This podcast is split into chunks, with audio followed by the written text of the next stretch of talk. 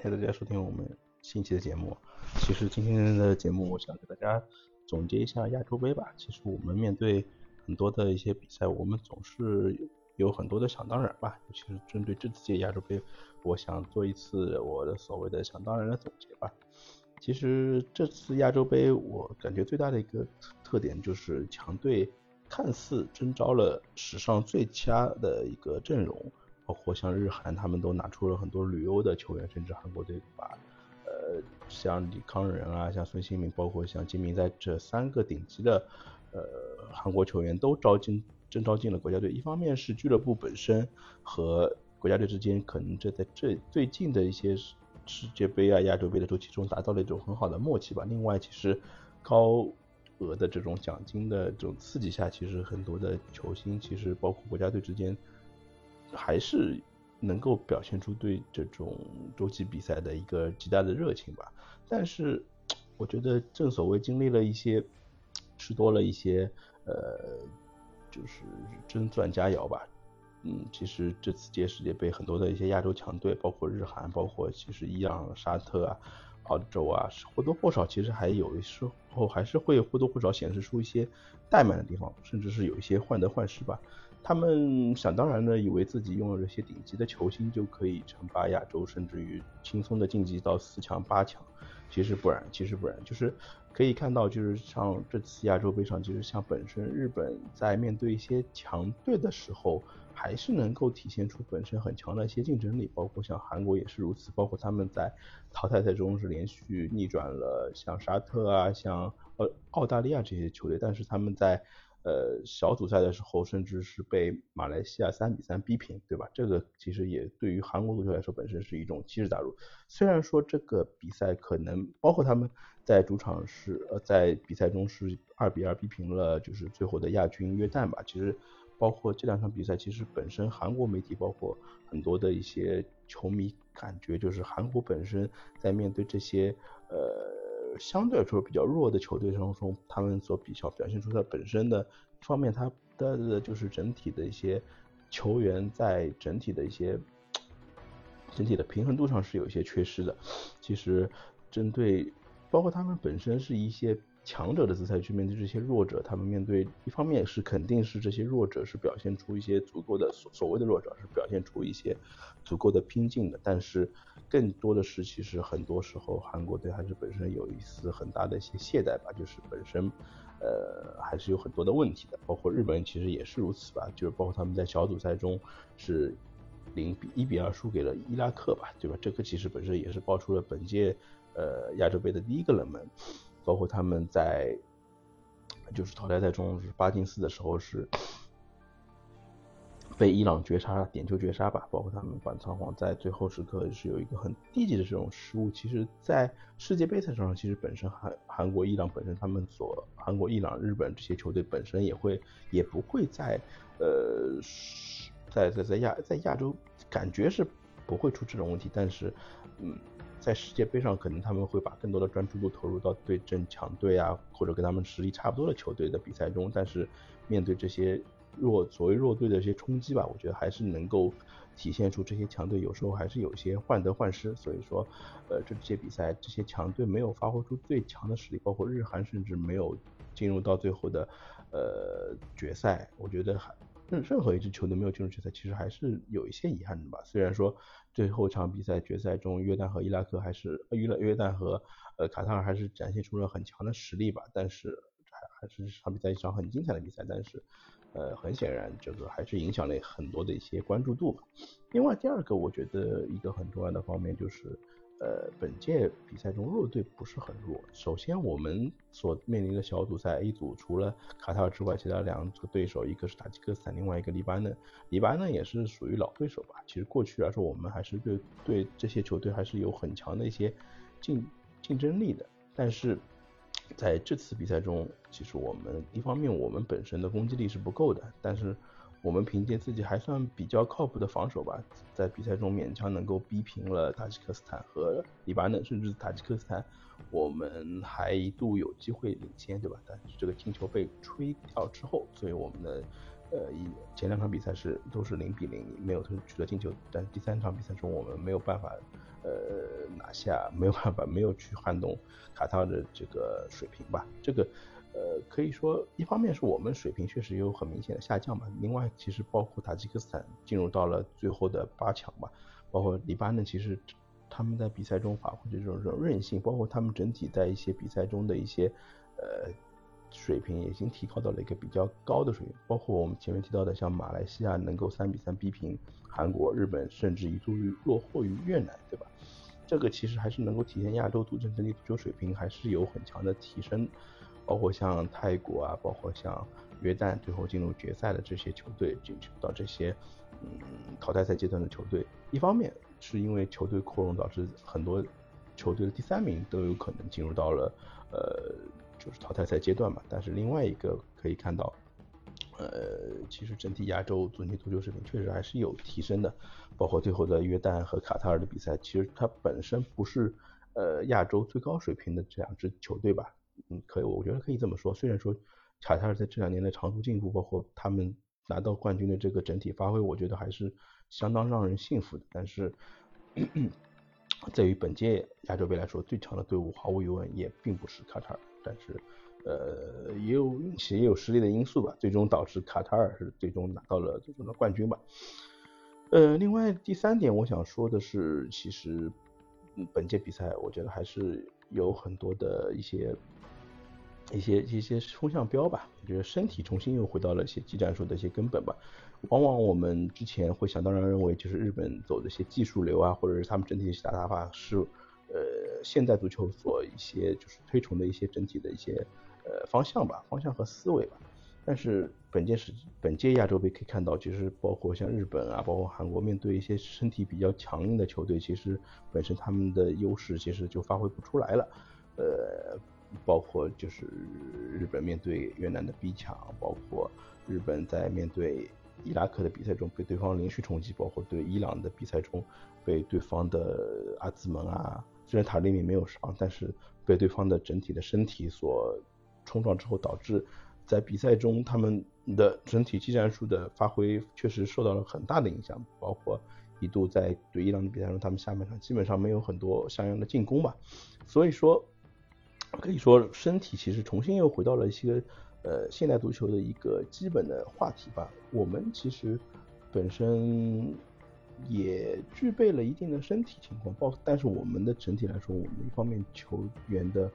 一些嗯怎么说呢，就是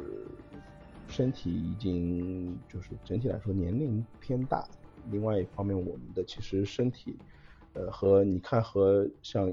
我们同组对手之间其实还是有一定的差距，我们整体还是属于偏瘦小型的，所以说，呃，我虽然不觉得就是这一定是一个根本，你看像世界足坛那些球星，其实并不一定完全都是强壮，但是有时候个别位置一些呃一些爆破点啊，包括一些防守的一些尖兵，还是需要通过身体去来去对对方对付整场的一些高压的一些反击吧。另外可以看到，就是整体我最惊讶的就是整体亚洲足球现在的对抗已经形呈现出一种高节奏的一些强度吧。其实我们小组上的一些对手，我们可以看到对方在反击的头时候，其实整体来说是非常快速。虽然说对方还有是有一些比较菜鸡的一些失误啊，这就是可以导致我们还是有时候可会拿到一些呃像样的机会。但是可以看到，我可以看到就是像。嗯，韩国的一些比赛吧，包括像伊朗啊，包括像日本的比赛中，他们整体是一方面，只要你能够扛住对方的一些高强度的节奏、往返节奏的话，那你我往往就是能够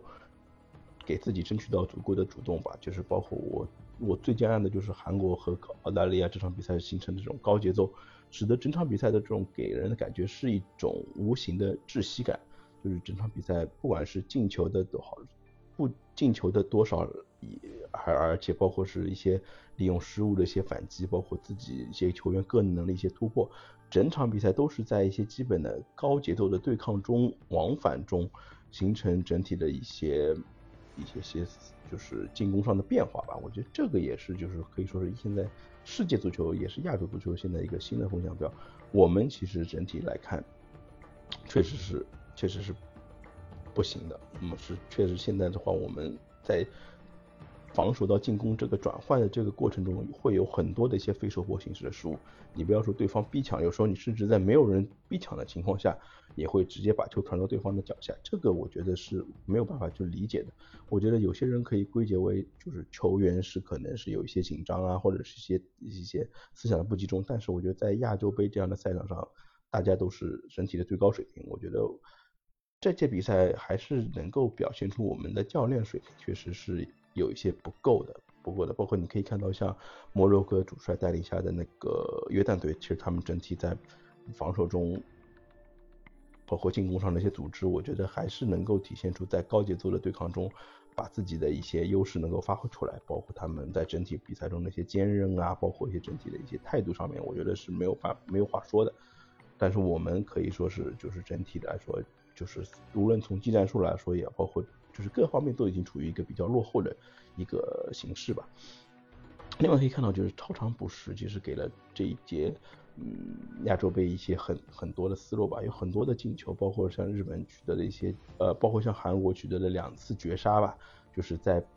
最后时刻取得的绝平进球，都是在九十分钟之后，甚至九十八分钟、九十五分钟取得的两次进球。他们借助这两个进球淘汰了沙特，淘汰了澳大利亚。包括其他的球队，其实包括像那个呃伊朗也是在最后的时刻呃绝杀了日本，对吧？拿到了最后决赛。包括你看最后决赛中，卡塔尔其实很多的进球，其实最后的不是八十八分钟拿到的。其实最后在八十分钟之后的一些换人的一些一些水平啊，包括在整体一些技战术的调配上来看，其实这些强队给了我们一个很大的方向吧。我们其实呃。无论是从最后能不能去压上，或者是能不能在最后一些逆境中能不能去寻求一些变化，寻求一些最终的一些呃进球上的转化，我觉得我们在这方面的能力是极差的，极差。呃，可以说我们在面对两场零比零的比赛中，这零比一的比赛中，我们其实如果说我们有足够多的一些技战术上的意识的话，我们能够保持时刻的一些专注，能够甚至于保持足够的体能的话。我们是能有机会在最后的时刻去做一下冲击，能够给对方造成一点威胁。其实包括我们其实整体在后卫的高度上，包括一些后卫后防线的一些身体能力、投球能力上面，其实还是有一定的优势的。我们在做好防守的同时，我们如果把握住这些定位球的话，其实是并不说一定是比赛中完全是不会拿到一些胜势的吧。但是呃，因为整体能力上的一些不足吧，对导致我们在比赛中。长时间处于这些被动的状况，使得我们最终在体能上是形成了一些劣势吧。包括我们最后没有任何的能力去在常规时间中是能够逼平卡塔尔拿到出线权，所以说也给我们敲敲响了很强的一些警钟吧。另外，我想说的第五点就是说，呃，其实本届比赛可以看到中国裁判的，尤其是马宁啊、傅明裁判，裁判能力上的一些呃表现，我觉得还是。可圈可点的。首先，我觉得亚洲整体的裁判水平，我觉得是不敢恭维的。就包括像我们所遭遇的一些，可以说是有失公允的一些判罚吧。我觉得作为球迷，我觉得可以去这么去说，因为确实我们第一场比赛还是能够发挥出一些能力的，只是因为裁判的一些可以说是一些照本宣科啊，一些按照死扣规则的一些理解，对于规则的理解吧。我觉得。也没问题，但是就是有时候比赛中吃到了一些这些明亏暗亏也好，我觉得还是还是还是不嫌多吧，还是怎么说呢？就是说我们确实没有办法，就是对抗整个亚足联啊，或者是虽然不想阴谋论，可能有些时候还是呃面对某些裁判像法加尼啊这些判罚的时候，我们还是有些无可奈何吧。所以说我们这次出现没能出现，我觉得也是情理之中。竞技中，包括我们整体的实力也确实没有到到一个比较高的一些水准吧。另外可以看到，像马宁，其实，呃，我们其实想当然认为他这个裁判其实本身在很多的判罚可能过于死扣规则，过于把这种整体的，就是大家一些双方的判罚中还是呃有点死板吧，就是他没有把自己的一个角色跟呃球场本身球。比赛本身能够形成一个融为一个整体，有时候会对抗整个对方两个球队吧，有时候给到双方的球迷啊，包括球员整体会产生很大的不满。包括其实在中超赛场上，其实也也结下了很多梁子吧。但是我觉得他在这次这次亚洲杯，包括之前世界杯，虽然没有说没有吹罚，但是在这次亚洲杯上给到我们一些眼前一亮的感觉吧。他首首先吹罚还是一如既往的稳定，就是他能够呃认准比赛中的一些形式，能够给到一些判罚。但是我很很就是惊讶的发现，其实他在本次比赛中，尤其是决赛中，一方面他还是很坚决的给了卡东道主卡塔尔三个点球，这三个点球我觉得也是毫无问题的。呃，有包括其实。最经典的还是还是就是就是伊日本跟伊朗的比赛中，呃，包括几次禁区内的一些对抗啊，包括一些呃手部动作啊、手球啊、手球的判罚，包括一些技就吹罚上的一些果断性，包括他能够及时的一些就是看出本身的一些判一些比较有争议的判罚，能够做到很好的处理，我觉得还是给到他最后吹罚决赛奠定了很大的一个基础吧。包括他在决赛中，其实最后时刻其实还有一些就是对方双方在比赛中一些争抢的动作过大导致的一些就是暴力动犯规的一些动作吧。但是他能够通过一些 VAR 也好，包括其他的一些呃整体的一些技战，就是整体技术上的一些判罚，给到比赛一个很好的一个连贯性。包括他对就是越南球员卡亚赞的一个就是呃一个判罚吧，就是比赛。中可以看到他是有一些暴力侵犯对方的一些动作，但是为了保持整体的一些，呃，怎么说呢？一些就是比赛的一些持续性，包括一些整体的一些公平性嘛，包括他想维持整体比赛的一个统一性的话，给这个可吹红牌可不吹红牌的这样一个犯规动作上面是给了一个黄牌警告的一个处罚，保持一个呃一个比较大家十一踢十一的整体的一个呃整体的一个一个。平衡吧，这个我觉得还是还是很好的，因为当时其实，在呃一零年南非世界杯上面，我们记得德容给到阿隆索那一踹，其实也是因为韦韦伯本身他也是给到了呃德容只是一个黄牌警告，而没有给到红牌。虽然说其实有一些就是争议吧，但是我觉得这场比赛如果是过早给到一张红牌的话，毫无疑问这场比赛的一些竞争啊或者一些平衡会就此打破。所以说。比赛中那些判罚还是需要有一定的艺术性的，包括其实这场这届比赛中，我觉得马宁给到了我，呃一些惊讶的地方，就是在于他不仅维持了一些公允的一些，就是能够做到一些就是自己公正严厉的一个同时，能跟也能够做到一些人性化的判罚吧。我觉得希望能够他把这个判罚的一个整体的思路能够带到今年的一个中超赛场。嗯，怎么说呢？其实最大的就是其实。当时也是比较让我出乎意料是，这次卡塔尔其实又夺冠了嘛。其实有几个问题啊，其实卡塔尔呃实现问题，这也是其实能够卫冕亚洲杯，其实也是对于亚洲球队来说很不容易的，因为亚洲球队呃日韩奥伊沙是吧？这些球队必然是会作为就是世界杯参赛的一些最高档次球队参赛。嗯，其实，在二零二二年的世界杯上面，其实包括像卡塔尔的实力是让人大跌眼镜的吧。作为东道主，他们就是在比赛中的表现出来一些漫不经心也好，包括整体的一些呃能力来看，确实是很很很不尽如人意。只是说因为进了一个球，呃，比当时中国队的一些参赛稍微好一点点，但是确实我觉得一些整体你回看当时比赛，其实。呃，可能卡塔尔是不具备竞争力的，包括他们其实比赛中当时遇到的一些对手，整体在身体素质上面确实比他们更强。其实，呃，可以预见的是，在上届亚洲杯之前，甚至于二零一八年世界杯十四十八强进十二强，我们中国队男足的成绩甚至比卡塔尔还好。但是突然之间实力，卡塔尔的实力就暴增，包括像阿菲夫啊，像阿里啊，包括像那个攻击我们球员的那个呃。球员，这整体实力我已经拉开了我们国足不止一两个档次，我不知道这个怎么去解释吧。另外，其实卡塔尔也搞规划，但是人家的看人家规了规划的一些球员，其实已经成为了一些球队的中流砥柱吧。而就是我们的就是整体的一些规划球员，仿佛在现在就仿佛变成了无人问津，甚至也变成了一个就是惹麻烦的一个一个矛盾吧。我觉得对方。卡塔尔足球也是靠着精英足球，靠扩大自己的影响力吧。但是我们的足球确实就是一团乱麻，甚至还丑闻不断。就是说，我们的其实足球的发展轨轨迹啊，包括其实和卡塔尔整体来说是差不多的，差不多。但是我们其实面对的这些乱七八糟的事情还是有点多吧。其实，这届亚洲杯给到我们的思考其实还是有很多，就是大家那么多的球队，其实整体的实实力水平其实真的已经是往呃日韩奥伊沙的整体的一些水平靠近了，但是我们整体在比赛中的一些发挥确实还是很不尽如人意，很很让球迷失望，甚至于我看完比赛之后，我真的觉得是很郁闷，我不知道我们足球的一些未来在什么地方吧？怎么说呢？希望我们。我们是创造了就是亚洲杯历史上我们一个最差的成绩吧，同时我也希望未来的中国队能够洗心革面，能够推倒重来吧，能够把自己，能够至少不要让球迷再像本次本次亚洲杯那么失望，我觉得也就足以。